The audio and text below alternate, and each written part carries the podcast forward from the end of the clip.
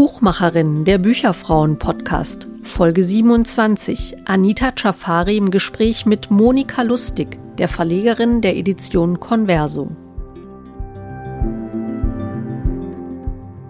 Ja, hallo, mein Name ist Anita Chafari.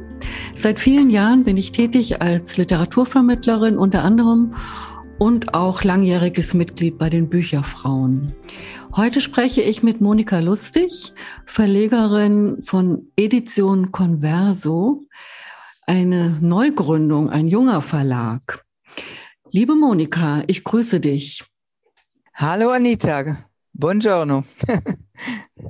Du bist ja erst seit kurzem auf dem Markt, das kann man ja so sagen. Und du hast bereits zwei tolle Preise eingeheimst, und zwar vor kurzem. Du kommst gerade von einer Verleihung, wenn ich das richtig in Erinnerung habe. Du hast einen Preis von der Kurt-Wolf-Stiftung bekommen und jetzt auch noch einen aus der Hand der Bundeskulturministerin Monika Krütters. Eine schöne Bestätigung, oder? Ja, natürlich. Da, wer könnte da Nein sagen?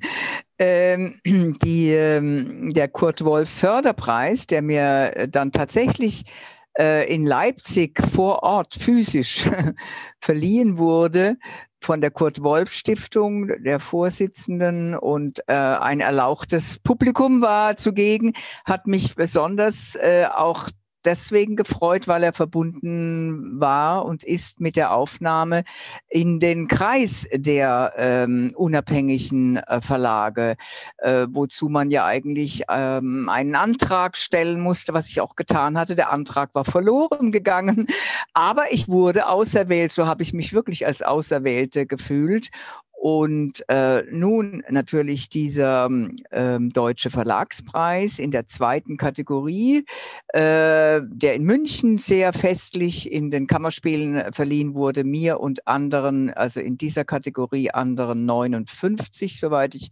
richtig informiert bin. Das ist eben eine Förderung auch und auch eine Anerkennung sehr wohl. Und da war natürlich dann besonders interessant, dass ich ähm, auch noch ein paar Dinge loswerden konnte, mit Frau Grütters auch sprechen konnte, wie zum Beispiel die geschlossenen Buchhandlungen. Aber da kommen wir vielleicht noch dazu. Ja, das war ja unterschiedlich in der Republik. Ne? In einigen Ländern waren die Buchhandlungen jetzt in der Pandemie geschlossen, in einigen auf. Also es gab auch Buchhandlungen, die ganz gut durch, durch das Jahr gekommen sind, ja, erstaunlicherweise.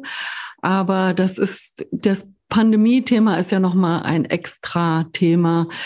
Ähm, das hat jetzt, also du hast, man kann ja sagen, du hast trotz dieser schwierigen Zeit bis jetzt ähm, sehr schnellen Erfolg gehabt, was die Wahrnehmung angeht. Also wenn du sagst, du bist ausgewählt worden von der Kurt-Wolf-Stiftung, das ist ja schon mal eine Auszeichnung per se, dass man gefunden wird und sich gar nicht so jetzt furchtbar anstrengen muss, um reinzukommen. Also dazu nochmal herzlichen Glückwunsch. Herzlichen Dank. Und, mhm. Und eben auch, dass jetzt mit Frau Grütters auch die Möglichkeit der Begegnung und des, des Netzwerkens dann auch tatsächlich live und vor Ort, das ist ja sicher auch nochmal ganz hilfreich gewesen für mhm. dich. Also gerade weil du ja erst, ich weiß gar nicht genau, seit wie vielen Jahren du auf dem Markt bist mit Edition Converso. Ja, das kann ich nur ganz einfach beantworten. Äh, also die allerersten Bücher sind im März, am ähm, äh, 1. März 2019 erschienen. Ähm, das war äh, praktischerweise äh, ein äh, sizilianischer Krimi, Blaue Blumen zu aller Seelen von Santo Piacese, von mir selbst auch noch übersetzt, ähm, war sozusagen eine Initialzündung für äh, das Verlags, äh, für die Verlagsgründung, eine der. Ne? Und äh, das zweite war dann ein erzählendes Sachbuch über Rassismus, Enrico de Aglio, eine wahrhaft schreckliche Geschichte zu, äh, über Sizil zwischen Sizilien und Amerika. Ähm, äh, ja, ich kann sagen, ich wurde gleich von Anfang an ähm, wahrgenommen, was mich natürlich sehr bestärkt hat. Äh, ich habe auch äh, großen Wert darauf gelegt, auf ähm, all, vielfältige Kommunikation. Ich drucke zwei ähm, ausgefeilte, äh, möglichst perfekte, aber vor allen Dingen schön gestaltete Programmvorschauen im Jahr. Allein das kostet ein Vermögen. Die Bücher selbst sind alle im Hardcover äh, mit Lesebändchen und äh, Faden geheftet und haben auch alle immer einen bedruckten Vorsatz, ähm, bis eben auf die äh, Reihe Die Alltagshelden. Ja, äh, die sind in französischer Broschur. Äh, das ist das eine. Ich dachte eben, ja, der ein Verlag als ist ein Gesamtkunstwerk, ne? wobei ich natürlich äh, die ähm, weniger künstlerische, aber umso mh, hm, herausfordernde Seite äh, des, der, des gesamten Vertriebsgeschehens erstmal unterschätzt habe, und zwar sehr stark unterschätzt habe. Äh, die Wahrnehmung in äh, der Öffentlichkeit, Presse, äh, Medien, ähm, privat und so weiter und Preise kann allein aber auch wiederum nicht der Schlüssel, der Türöffner für den Buchhandel sein, leider. Ne? Also mm. spitze Zungen sagten äh, aus informierten Kreisen, sagten etwas, äh, ja, abfällig, also ich unterschreibe das jetzt nicht, äh, aber sagten, die Buchhändler würden sowieso keine, keine Feuilletons lesen. Äh, keine, keine, das, äh, man kann natürlich auch wiederum nicht von den Buchhändlern, Buchhandlungen sprechen, äh, weil die eben sehr, sehr unterschiedlich sind und daher sicherlich auch die verschiedensten, äh, jetzt was die Pandemie angeht, die verschiedensten Positionen. Ähm, na, das, äh, da gibt es natürlich äh, ganz große Unterschiede, wie wir wissen, wie du selbst ja sehr gut weißt weißt. Ja. Auch, ne? ja, das ist vielschichtig und ich glaube, das kann ich bestätigen, dass äh, die großen Feuilletons vielleicht glauben, dass sie noch viele Bücher verkaufen. Selbst ich glaube, die Fernsehformate verkaufen sehr unterschiedlich. Also das hm. ist ja, der Fernsehen hat ja nach wie vor eigentlich eine große Reichweite und trotzdem. Also das ist komplex und auch sehr im Wandel begriffen. Insofern, aber ich würde gerne nochmal zurückkommen auf die 2019 hast du gegründet. Ja. Wir haben jetzt 2021 und du bist schon ausgezeichnet. Also da muss man dir eigentlich wirklich doppelt und dreifach gratulieren. Das finde ich nicht selbstverständlich, denn also es vermittelt sich sehr stark, dass du gleich präsent warst und eben auch mit einer sehr hohen Qualität, sowohl was die Inhalte anbetrifft als auch die Ausstattung. Da ich weiß es gar nicht genau, aber du musst ja sehr viel Vorwissen und Wissen gehabt haben, um so ein Wagnis einzugehen, einen neuen Verlag zu gründen. Ganz alleine. Ja, äh, ich denke, äh, Vorteilhaft war, dass ich wenig Wissen hatte, sagen wir es mal den Spieß umgedreht. Sonst hätte ich diesen absolut tollkühnen Schritt, alleine dann auch noch in einer kompletten Isolation, fernab von der Zivilisation, nicht gewagt. Wenn ich das alles gewusst hätte, äh, was dahinter steht, ich nenne es eine Geheimwissenschaft äh, mittlerweile, das habe ich mir äh, schmerzhaft und auch gegen viel ja, Geld erst aneignen müssen, mit viel, viele Fehler, die ich auch bezahlt habe. Also angefangen von, welche Auslieferung denn nun die sagte, ist, wo kommt man rein? Anfänger kommen nirgendwo rein. Damit geht aber Daumen hoch, Daumen runter bei den Buchhandlungen oder bei den, so, bei den Verlagsvertretern, den freien Verlagsvertretungen, äh, die einem äh, nehmen oder nicht nehmen. Ne? Also da habe ich auch oft schon Tränen der Wut und Verzweiflung vergossen. Äh, ich würde nicht von einem Profiwissen ausgehen. Was ähm, natürlich meine Vergangenheit angeht, ich habe, wie du sicher weißt, ähm, 21 Jahre in Italien gelebt und habe viele Jahre, Jahrzehnte als literarische Übersetzerin gearbeitet aus dem Italienischen. Äh, und irgendwann war es so, dass es genügte einfach nicht mehr. Ich musste da weitergestalten oder wie äh, mein Leonardo Stascha sagte, ähm, der ja auch äh, Autor war, aber auch Verleger wurde. Und da heißt es von ihm, äh, er dachte, also jetzt mal übersetzt, er sah die Bücher gleich schon angezogen, also mit in Bekleidung vor sich. Und ich habe, so ist es bei mir auch. Aber wie gesagt, das ist das eine. Das andere ist das Konzept, was ich, äh, was ich mir, was ich mir geradezu aufdrängte. Denn wie gesagt, äh, am Meer, im Meer auf drei Inseln gelebt habend, ähm, äh, um jahrzehntelang konfrontiert mit den vielen Klischees über Italien. Das hört über einfach nicht auf. Ne? Das geht ja immer weiter. Mhm. Äh, aber der Kampf, den habe ich nicht nur ich alleine anges äh, dem angesagt, was die Klischees und die Stereotypen angeht, ähm, da war mir es eben ein Bedürfnis, immer auch eine andere Seite äh, zu zeigen, zu erfahr erfahrbar zu machen.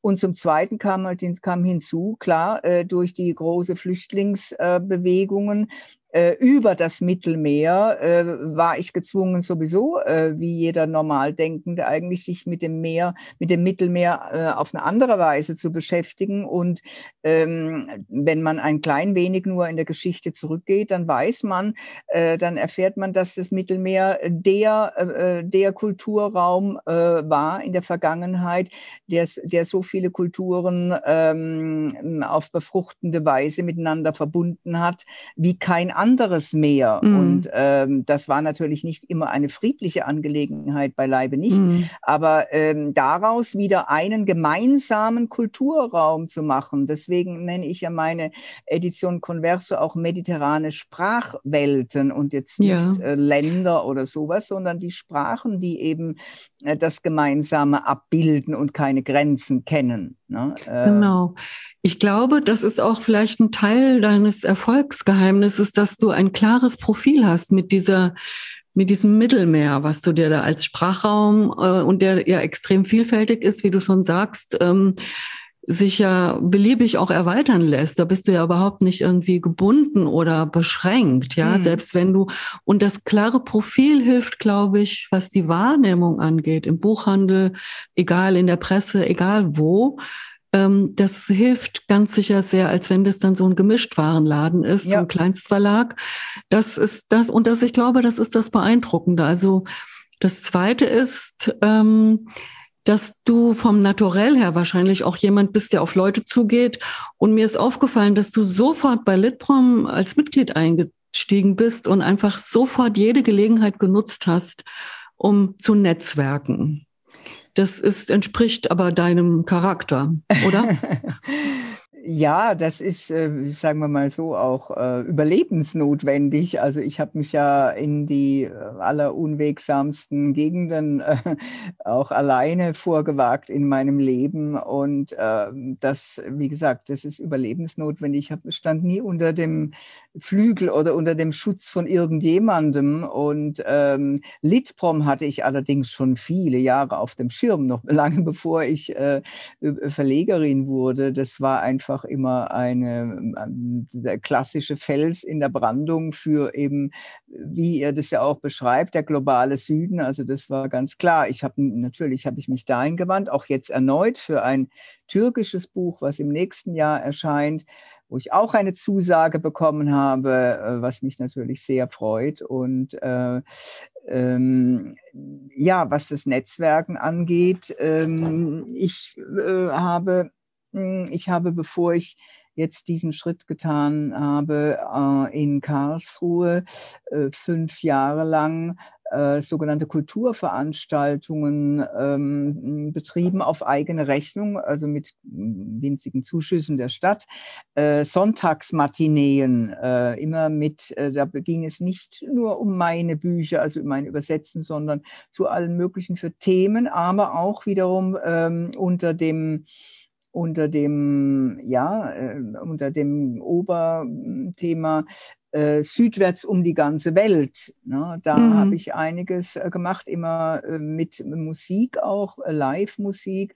Und da habe ich, äh, und auch themenspezifischem Essen, und da habe ich dann diese, diese, diesen, diese Beziehung zu einem größeren Publikum, denn es ist natürlich ein Riesenunterschied, jetzt in irgendwelchen kleineren Kreisen zu sprechen und sich auszuleben, als vor einem großen Publikum. Da habe ich das habe ich dann erkannt, ich äh, oder gesehen, erfahren dürfen, ähm, dass ich tatsächlich ähm, eine richtige Fangemeinde bekommen ja, habe. Ja. Das war eine Erfahrung und zwar, da stand natürlich überhaupt nichts Lukratives dahinter, ganz im Gegenteil. Äh, das war eine Erfahrung, die habe ich mitgenommen. Ne? Mhm. Und, genau, äh, die, das fließt natürlich auch ein, ne? jetzt in dein ganzes Verlags Programm, aber ne, also an den, den Umgang damit, dass du eben auch Veranstaltungen auf die Beine stellst, weil du natürlich diese Erfahrung, und das meine ich halt auch mit professioneller Erfahrung, dass, dass da ist schon, da steckt schon eine ganze Menge an Wissen und Kenntnissen drin, sonst würde das nicht funktionieren. Mhm. Aber Du machst ja dann eben Mittelmeerraum, eben verschiedene Sprachen. Jetzt bist du bis in die Türkei vorgerückt, sag ich jetzt mal. Ja. Ähm, in den arabischen Sprachraum. Du arbeitest also ausschließlich mit Übersetzungen, richtig? Ja, bis auf eben bis den einzigen deutschen Autoren, der aber arabische Literatur behandelt, eben den, das, äh, das große Buch von Stefan Weidner, 1001 Buch, die Literaturen des Orients, was auch 2019 erschienen ist. Aber alles andere sind Übersetzungen, ja. Ja, das ist ja sowohl finanziell aufwendig ja. als auch arbeitstechnisch aufwendig. Ja. Die müssen ja äh, redigiert werden, lektoriert werden, die ja. Übersetzungen, wobei ich nicht sagen will, dass ähm, deutschsprachige Bücher nicht auch lektoriert werden müssen, mitunter vielleicht sogar noch aufwendiger, also je nachdem, wie gut die Übersetzer sind. Aber du findest die Bücher oder werden die dir schon angetragen, weil du eben noch so jung auf dem Markt bist, wird, werden dir da schon viele Manuskripte auch angetragen, von Übersetzern zum Beispiel, die ja auch als Scouts arbeiten? Äh, von Übersetzern weniger, ähm, von irgendwelchen Newcomer-Autoren, ja, aber das, äh, nein, ich finde die auf ganz unterschiedliche Weise natürlich ähm, und ich wiederum kann mich äh, zum Teil stützen auf äh, sehr äh, vertrauenswürdige Übersetzerinnen und Übersetzer, die ich dann frage, hör mal, du kennst ja etwas jetzt meine Ausrichtung oder hast schon ein Buch übersetzt, was meinst du zu diesem und jenem Titel, so zum Beispiel im Französischen. Ne? Äh, alles, was das, alles, was das Italienische angeht, klar, da ähm, schöpfe ich natürlich selbst aus dem Vollen. Aber ich habe zum Beispiel jetzt ein wunderbares Buch aus dem Griechischen, was äh, im Anfang Oktober erscheinen wird. Das heißt, ähm, ähm, die Nadeln des Aufstands, eine Kulturgeschichte des Strickens von Katharina Sinar. Dieses Buch, das wurde mir von einer äh, griechisch-Übersetzerin, Doris Wille, die auf Kefalonia lebt, ähm, angetragen und die war geradezu verliebt in dieses Buch und hat mir ähm, von sich aus Textauszüge und Gutachten geschickt und dieses Buch hat dann auch jede Menge Abbildungen ähm, und ich habe das geprüft. Ähm, Griechisch kann ich natürlich, Neugriechisch kann ich höchst verlesen, aber das hätte jetzt auch viel zu viel Zeit. Ähm, ge gebraucht. Also ich habe mich da auf sie verlassen, habe mir das angeschaut, habe zu meinem Entsetzen festgestellt, dass die Abbildungen im Originalbuch alle ohne Copyright sind, so dass wir jetzt einen riesen äh, Aufwand hatten, äh, die Abbildungen, also einige zusammenzustellen. Die sind aber sehr, sehr schön und ähm, auch Gedichte, sind ein ganzer Gedichtteil drinnen. Die habe ich zum Teil neu übersetzen lassen, auch jeweils mit Abdruckgenehmigung, also ein, ein Mega-Unternehmen. Ja, das klingt so, aber es klingt auch sehr spannend. Ich habe das in der Vorschau gesehen. Wann kommt das denn, das Buch? Das Im Herbst? Kommt, ähm, ich äh, schicke jetzt auch gleich noch was rum. Das kommt, äh, also in der Auslieferung wird es am 18. Oktober sein, kurz vor der Frankfurter Buchmesse. Ich lasse jetzt, es wird dann Ende Juli äh, fertig sein, ein wunderschönes Notizbüchlein als Giveaway drucken mit Text, kleiner Textprobe und mit einem ganz witzigen Umschlag, der wiederum Bezug Bezug nimmt auf eine Künstlergruppe, die innerhalb dieses Buchs äh, vorkommt. Ne? Ähm, da werden wir natürlich äh, viel machen. Ne? Ähm, dann gibt es äh, von der bereits von mir eingeführten und sehr beliebt äh, beliebten sizilianischen Autorin äh, Maria Attanasio, die, mit der ich im vergangenen Herbst ähm, den kunstfertigen Fälscher hatte in der Reihe Alltagshelden, kommt jetzt, also mein, zu meinem feministischen Credo passend, dazu ja auch das Logo von der Amphitrite, erscheint jetzt dann ähm, der Erzählband, äh, also das sind zwei längere Erzählungen, ähm, stark wie nur eine Frau erscheint mhm. jetzt äh, im, äh, am 15. September. Da gibt es jetzt auch schon ein Poster und auf dem Cover, äh, also auf dem Umschlag des Buchs, da habe ich mich verkünstelt und äh, zwar ein eine alte Fotografie meiner Großmutter, äh, die auch zum Starksein gezwungen war. Ne?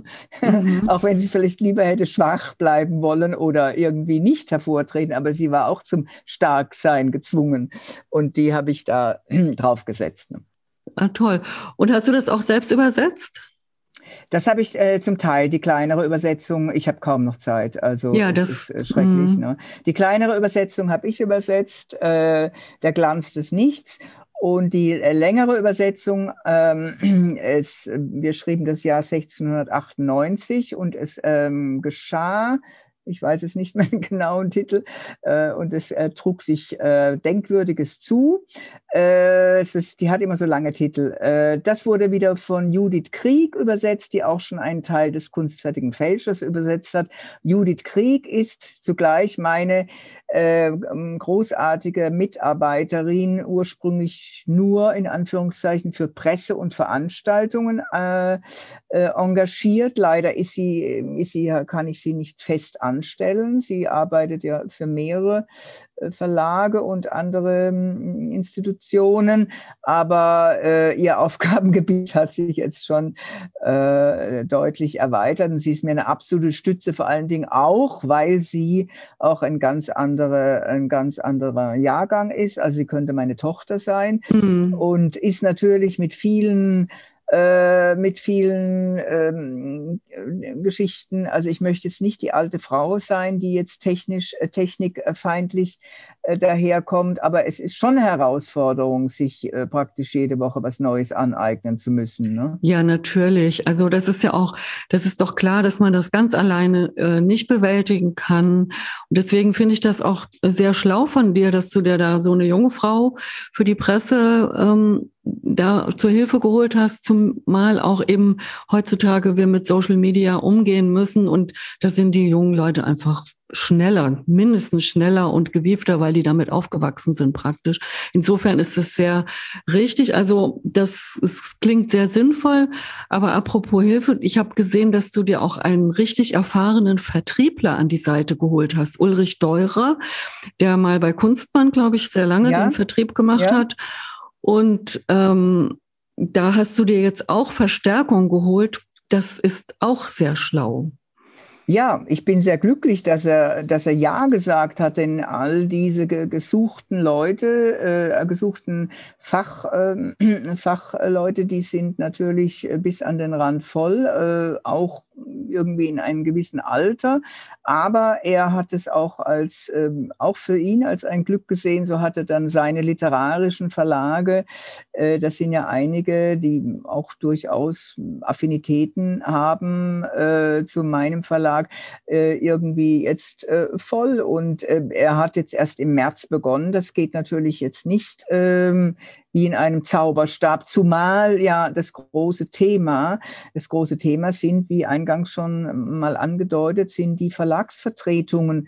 Ähm, das ist wirklich eine Geheimwissenschaft. Das, da geht es also um Unmengen von Befindlichkeiten, denn äh, der Markt ist ja auf, aufgeteilt äh, oder geteilt ist das falsche Wort. Ne? Also es gibt die Großkonzerne und die Großbuchhandlungen, äh, Thalia und Company, wo unser eins ja gar nicht reinkommt. Ne? Mhm. Wo uns Deswegen, gar nicht reinkommt. Und die freien Verlagsvertreter, also es gibt ja die großen Verlage, die haben ihre Angestelltenvertreter, also wie zum Beispiel Kiepenheuer und Witsch oder Aufbau oder so, die, da, die haben angestellte Vertreter.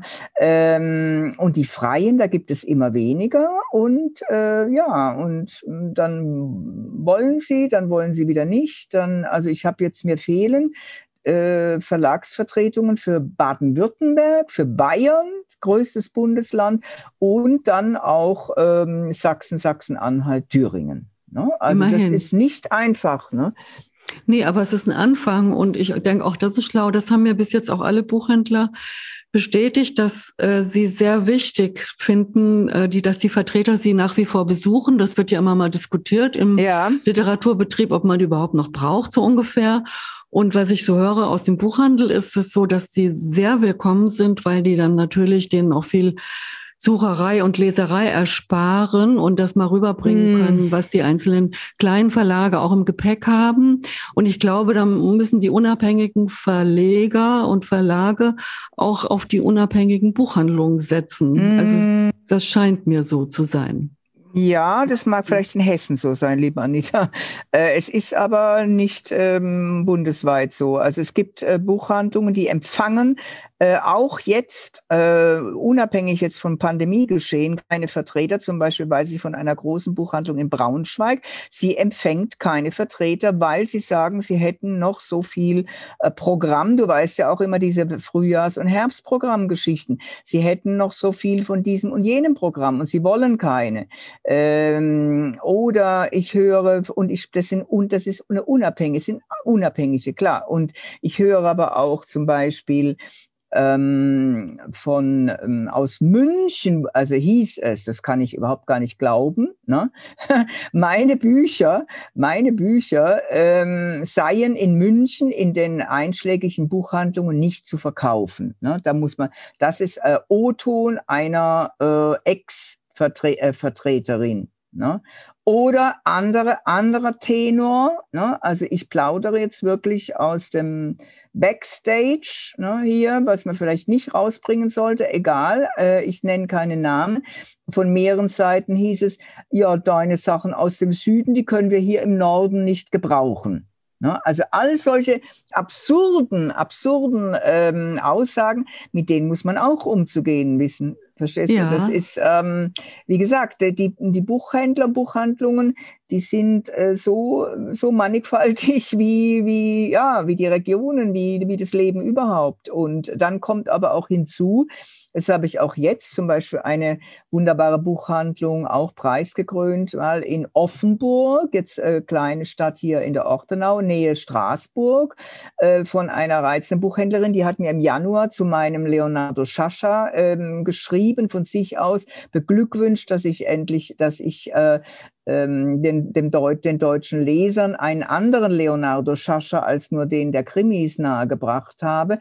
Äh, die, das ist auch eine ältere Frau mittlerweile, ähm, Eigentümerin dieser Buchhandlung, die zieht sich jetzt zurück, sucht händeringend nach, äh, nach ähm, Nachfolgern, die sie aber nicht finden wird, weil es kein attraktiver Beruf ist. Warum eigentlich? Ne? Frage mhm. ich mich. Das ja. wäre für mich der schönste Beruf der Welt, wenn ich jetzt ähm, irgendwie äh, vor einer Ausbildung stünde. Ne? Absolut, aber da, das, das ist, glaube ich, genauso wie bei den Verlagen es gibt dann doch immer wieder Neugründungen, weil man ja auch immer wieder sagen könnte, es gibt doch genug Bücher und es gibt genug neue Bücher. Ja. Und das ist auch insgesamt ja eine Überforderung und das trifft auch dann für Buchhandlungen zu. Die einen finden keine Nachfolger, weil vielleicht auch der Standort nicht ganz günstig ist. Und dann gibt's wieder Neugründungen mit ja. jungen Leuten, die mit Werf da dran gehen ja, und dann noch eine Kaffeebar da reinmachen, also wie Ocelot in, in Berlin zum Beispiel. Also wo ist die reine Freude. Oder auch wir haben in Frankfurt die Weltenlese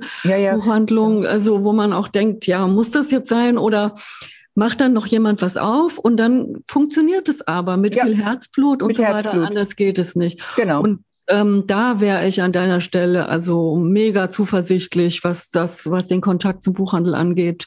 Also bei dem Schwung, den du da jetzt von Anfang an genommen hast, da mache ich mir gar keine Sorgen. Wobei ich das nicht kleinreden will, dass wir mit einem Strukturwandel zu tun haben, der ja. dann auch nicht äh, kein individuelles Versagen ist oder so, sondern das ist einfach ein Riesenwandel, mit dem wir uns jetzt hier auseinandersetzen müssen. Ja, ja, das, ja, ja, ja. Ähm, das, da müssen wir täglich dazulernen und die Zuversicht behalten. Mhm. Ja, ja, gut. Ja, ähm, das klingt nach sehr viel Arbeit, was du da machst, oh, ganz ja. klar. Ja, also es ist wirklich umfassend und wahrscheinlich Tag und Nacht, ja. wenn man es zugespitzt formuliert. Gibt es sowas wie Freizeit dann überhaupt? Man muss ja auch ständig Manuskripte lesen, prüfen. Äh, redigierst du die ähm, Übersetzungen selber? Ja. Ja, also alle. Alle über, auch aus dem Arabischen, aus dem Türkischen? Aus dem Arabischen auch hatte ich bislang also jetzt das Glück, dass äh, ähm, sowohl die Shaza Sharafeddin äh, als auch der Hussein bin Hamza, also die zwei jetzt äh, aus dem Arabisch übersetzten. Äh, Hussein bin Hamza, dieser Gedichtband, äh, ich spreche äh, von Blau, nicht vom Meer. Und Shaza Sharafeddin, Beirut für wilde Mädchen. Äh, beide äh, Autorin und Autor äh, waren jetzt auf unterschiedliche Weise aber des Deutschen mächtig, ne? äh, so dass ich da vielleicht dann im, in Zusammenarbeit mit dem äh, Übersetzer auch noch Rückfragen stellen konnte. Was jetzt die Gedichte angeht, also ich schreibe selbst auch. Ich würde sagen, die, die, die lyrische Sprache ist mir ähm, schon gegeben und äh, da habe ich dann aber auch äh, mit in enger Auseinandersetzung mit dem Autor selbst äh, habe ich redigiert, äh, was äh, viel aufwendiger war für mich jetzt diese slowenischen, die zwei slowenischen Bücher, äh, die ich auch ähm, im Programm habe. Das eine wunderbarer Roman äh, von Maya Gall-Stromer, äh, Denk an mich auch in guten Zeiten. Ein, ähm, ja, ich habe es immer so genannt, ein, um, ein Brief an den Vater äh, mit umgekehrten Vorzeichen eines Kafka, woraus man unbedingt ein, ein, ein Theatermonolog machen sollte. Ne? Äh, das Buch ist leider durch die Pandemie völlig untergegangen, weil das wäre ein Buch für die Öffentlichkeit gewesen. Ne? Äh, die Sprache sehr innovativ, sehr kreativ, das war ein richtiger Kampf gewesen. Ne? Ja, ähm, also weil ich natürlich versucht habe, Hilfe zu holen. Äh, das gelang aber nicht immer. Und ähm, ja, ähm, es ist immer eine, eine große Herausforderung. Da gibt es keine geheimen Rezepte. Ähm, also ist sehr anstrengend. Aber das Verlegerleben, ist Verlegerinleben umfasst nicht nur das. Das ist noch das Kreative. Ich sage es immer so halt das Alltagsgeschehen, die Ordnung, die äh, ja. es ist tausend, tausend Sachen. Ähm, ja, bis hin zur Buchhaltung. Die muss ja auch ja, ordentlich gemacht genau, werden. Ne? Genau, genau. Genau. Und es ist sehr viel Management. Deswegen sage ja. ich also, dann ist der das Lesen von Manuskripten. Ja ist dann ja vielleicht sogar die Erholung das oder ein Teil der Erholung. Ja, genau. Gibt es denn aber trotzdem noch etwas darüber hinaus, also wo du Kraft schöpfen kannst oder dich erholst, dann auch von diesem vielen Lesen, Schreiben, Managen, Netzwerken? Gibt es da was? was die, äh, die Frage habe ich befürchtet und, und, und fürchtet und gefürchtet. Ne? Ähm, ich kann da eigentlich ähm, mit nichts groß aufwarten, äh, was jetzt so äh, das äh, irgendein Ding von Entspannung wäre. Ich habe sehr viel damit zu tun, wieder aus meiner grünen Hölle hier rauszukommen, zurück in die Zivilisation. Ich suche dringend nach, äh, nach einer neuen Bleibe. Das ist das eine. Und was mir wirklich äh, seelische Kraft gibt, äh, das sind jetzt mittlerweile meine zwei Enkelchen. Aber die sehe ich halt leider, die sind klein. Äh, ähm, Selene, der ja auch, äh, das steht ja auch in jeder Vorschau drinnen, äh, der auch die, mit der Verlag gewidmet ist, nebst meinem äh, verstorbenen holländischen Ehemann, äh, Jeff van Diesen, der 30 Tage nach Erscheinen der ersten beiden Bücher äh, gestorben ist, ähm, Selene ist jetzt erst viereinhalb und Elio ist im Februar auf die Welt gekommen. Zuckersüß natürlich, ich sehe sie sehr wenig und äh, das gibt natürlich Kraft, aber nur seelische, seelische Art. äh, ansonsten, äh, was, ich, was ich leidenschaftlich gerne mache, sind natürlich Abenteuerreisen in, in Städten und fotografieren und leben einfach. Das war natürlich jetzt äh, fast zwei zwei Jahre äh, kaum möglich. Ähm, und ansonsten, äh, ja, in Museen gehen, Kunst, mehr äh, das ganze Ding, äh, wo man, was man eigentlich machen müsste, das kann, das ist ähm, allein durch die Wälder stapfen oder ich weiß nicht was, äh, macht es einfach keinen Spaß. Ne? Und ähm, mhm. andere Dinge wie Sport oder so, das ähm, das, das ist mittlerweile nur eine, eine lästige Pflicht, mache ich aber auch nicht mehr, weil man konnte ja auch nirgendwo schwimmen gehen. Also ähm, ja, weiß ich nicht. Ändert sich vielleicht mal wieder. Ja, das ändert sich wieder, ganz bestimmt. Aber ich finde, zwei Enkelkinder klingen aber auch nach einer guten Kraftquelle, ganz ehrlich ja. gesagt. Also das ist ja auch sehr, sehr schön, auch wenn man sich vielleicht nicht so, ist, ist dein ähm, Sohn weit weg von dir? Also die Enkelkinder auch, die Familie weit weg von dir? Äh, es ist, ähm, ja, äh, verkehrsmäßig weit weg, weil ich eben also das, das ist eine Dummheit, die man sich nicht verzeihen kann. Also hierher gezogen bin in dieses Bad Herrenalb, äh, was 30 Kilometer von Karlsruhe entfernt ist und dann wiederum Bühl, äh, der Ort, äh, der Wohnort ähm, und Wirkungsstätte auch meines Sohns Gabriele, äh, der ist in Bühl. Das sind aber, du kannst es zwar über den Berg fahren, äh, wenn du ein Auto hast und einen Führerschein hast, ähm, was ich nicht habe, mit öffentlichen Verkehrsmitteln, die dann auch mal nicht fahren, weil die, die Gleisbetten schmelzen wie neulich, also es war irre, äh, brauchst du ähm, knapp zwei Stunden. Und das ist mhm. nicht einfach. Und es ja. ist vor allen Dingen gerade auch dann die ganzen Pandemiezeiten, äh, dass ich also jetzt äh, bislang ohne, ohne Corona du, äh, nur mit, nur mit öffentlichen Verkehrsmitteln mich über die Runden gerettet habe, das ist ein kleines Wunder. Also ja, da kann man dir aber auch dazu gratulieren. Und wie gesagt, ich glaube, es kommen bessere Zeiten, was die Pandemie angeht. Und der Start ist dir jedenfalls sehr geglückt. Das kann man nicht anders sagen. Dir, und das Anita. muss man auch würdigen. Und das war auch die Überlegung, warum ich gesagt habe, im Jahr der Bücherfrauen, in denen sie unabhängige Verlage und ich glaube auch Buchhandlungen würdigen wollten. Es gibt bei den Bücherfrauen immer so ein Jahresthema. Ja. Da bist du mir eben auch sofort eingefallen und das ist kein Zufall. Dankeschön. Dankeschön. Ja. Also dann wünsche ich dir weiterhin so viel Kraft, alles Gute und ich bedanke mich für dieses schöne Gespräch. Ich danke. Ich habe zu danken. Vielen Dank. Wenn ihr uns nach dieser Podcast-Folge schreiben wollt, dann tut dies gerne per E-Mail an podcast.bücherfrauen.de. Ihr erreicht uns aber natürlich auch auf Twitter, at Bücherfrauen mit UE, ebenso auf Facebook. Vielen Dank fürs Zuhören und bis bald zur nächsten Folge Buchmacherinnen, dem Bücherfrauen-Podcast.